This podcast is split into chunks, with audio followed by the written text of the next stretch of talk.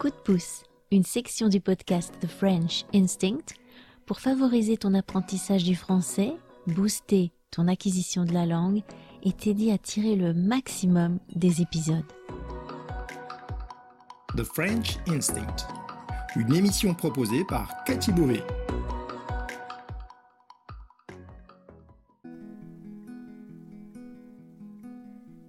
Chères auditrices et auditeurs du podcast The French Instinct, bonjour, je vous souhaite une excellente journée, j'espère que vous allez bien. Je suis très heureuse de vous retrouver pour un nouveau coup de pouce. Alors si vous ne connaissez pas encore les coups de pouce, il s'agit de petites émissions où je vous donne un coup de pouce, une aide pour approfondir certains sujets, revoir certains éléments, vous fournir des explications nécessaires mais aussi répondre à vos questions et partager vos suggestions et vos commentaires s'ils peuvent présenter un intérêt pour les autres auditeurs. La semaine dernière, j'ai partagé un épisode du podcast intitulé Le jeu en vaut la chandelle.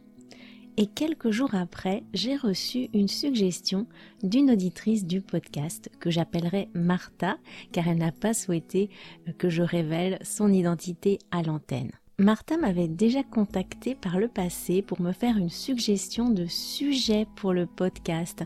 En effet, c'est elle qui m'avait suggéré de faire un épisode sur le fromage. Elle m'a envoyé un autre message récemment sur Instagram que je vais vous lire. Bonjour Cathy, j'espère que tu vas bien. Je viens ici avec une nouvelle suggestion pour toi.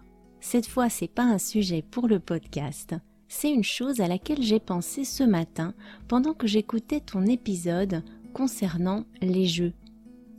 Tu as utilisé l'expression pour un oui ou pour un non, dont tu avais déjà parlé récemment.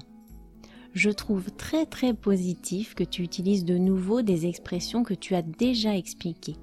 Ça nous permet de les rencontrer dans différentes situations et surtout de les ancrer dans notre tête.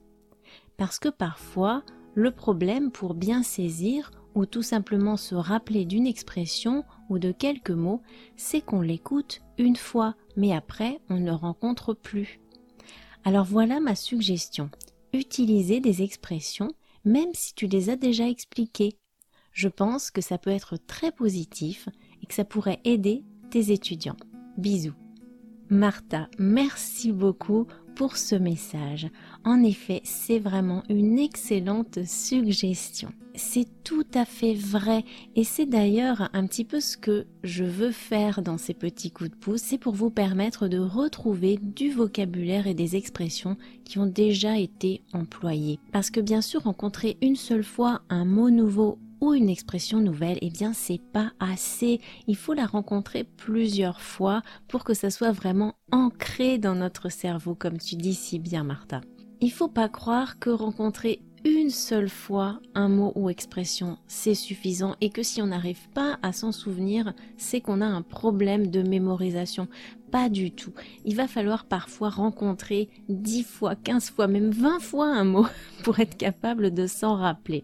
Là, en l'occurrence, la deuxième fois que tu as rencontré l'expression, eh bien, ça t'a mis la puce à l'oreille, ça a réveillé cette expression que tu avais déjà rencontrée. Tu t'es donc souvenu que tu l'avais déjà rencontrée. Alors, tu sais ce qui est amusant, Martha, c'est qu'en fait, en faisant quelques recherches sur les épisodes du podcast que j'ai déjà publié, parce que je me rappelais plus trop dans quel épisode j'avais déjà utilisé l'expression pour un oui ou pour un non, eh bien, en réalité, je l'ai utilisé bien plus que deux fois. Je l'ai utilisé au moins dans quatre épisodes. Je l'ai donc employé dans le dernier épisode du podcast, Le jeu en vaut la chandelle. Je l'ai aussi employé la première fois dans le podcast, dans le quatrième épisode, Le mystère des chaussettes égarées.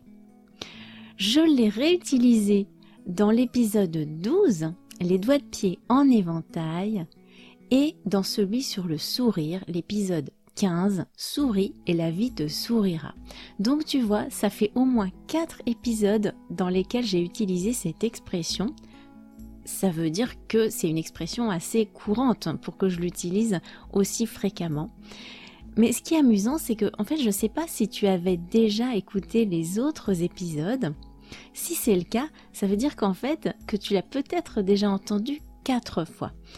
Et ça, c'est révélateur du fait que on a besoin de rencontrer les choses de nombreuses fois, déjà pour y faire attention et ensuite pour les mémoriser. Alors oui, oui, oui, c'est très important de rencontrer plusieurs fois les nouveaux éléments pour vraiment les ancrer et pour les actualiser, les retrouver dans un autre contexte. Euh, ça va nous permettre aussi de développer notre intuition. Euh, même si grâce à des explications que je peux fournir ou bien grâce au dictionnaire vous allez trouver le sens d'un mot ou d'une expression que j'emploie, eh bien le fait de retrouver cet élément dans un autre contexte, ça va vraiment vous aider à développer l'intuition de ce que cet élément signifie et comment l'employer. Revenons sur cette expression pour un oui, pour un non ou pour un oui ou pour un non. Je l'ai donc utilisé dans quatre épisodes au moins. Le premier, c'était celui sur les chaussettes, le mystère des chaussettes égarées, ou comme une vieille chaussette. Je vous expliquais qu'aujourd'hui, on se débarrasse souvent des chaussettes qui sont percées, alors qu'autrefois, eh bien, c'était impensable. Si une chaussette était trouée, on la reprisait. Et je vous racontais que ma grand-mère reprisait toutes nos chaussettes pas question de jeter une chaussette trouée. Elle prenait du fil et une aiguille et elle rebouchait le trou patiemment.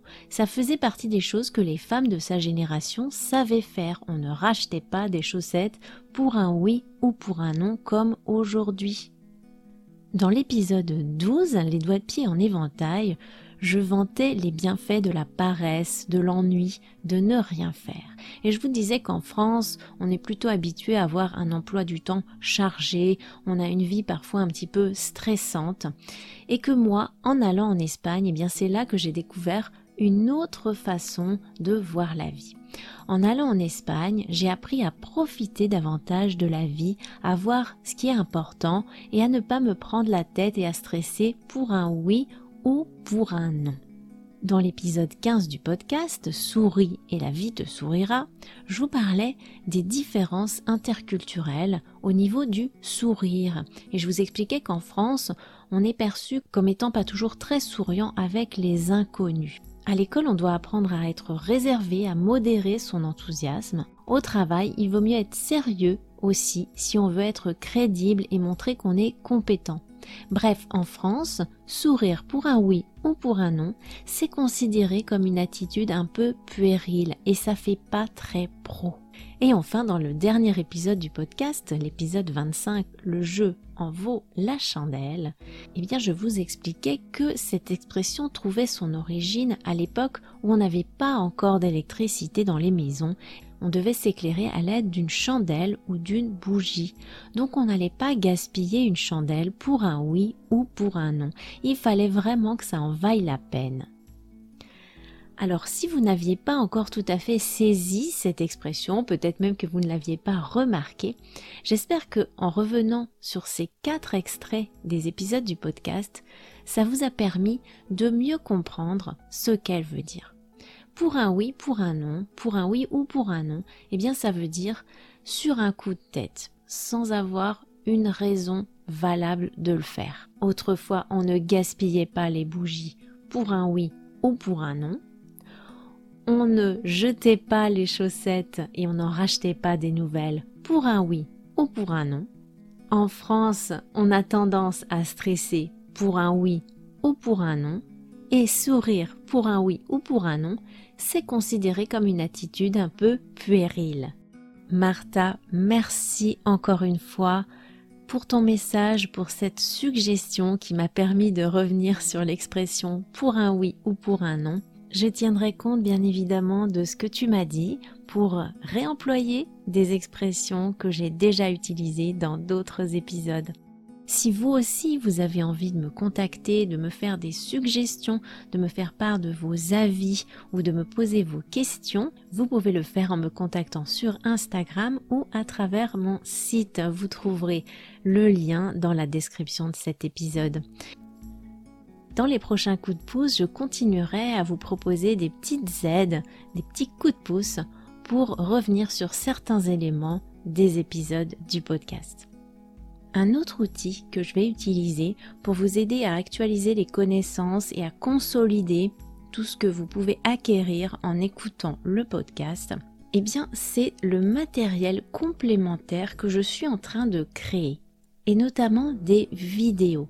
Alors vous savez peut-être que j'ai une chaîne YouTube où je publie déjà depuis plusieurs années des vidéos, mais j'ai aussi l'intention de créer spécialement pour vous, pour les auditeurs du podcast qui souhaiteraient avoir euh, du matériel complémentaire, et eh bien des vidéos qui vont vous permettre d'approfondir certains points, euh, des mises en scène où vous allez pouvoir retrouver le vocabulaire d'une façon visuelle. Si vous voulez être tenu informé des nouveautés euh, que je vous proposerai prochainement, eh bien écoutez le podcast, bien sûr. Euh, parfois, je peux faire une petite annonce entre les épisodes, juste pour vous prévenir qu'il y a euh, un atelier qui s'ouvre, une séance, un cours, des supports ou autre chose. Et puis, vous pouvez bien sûr vous inscrire à la newsletter dans laquelle je vous tiendrai informé. Je vous dis à très bientôt pour un nouvel épisode du podcast. À plus!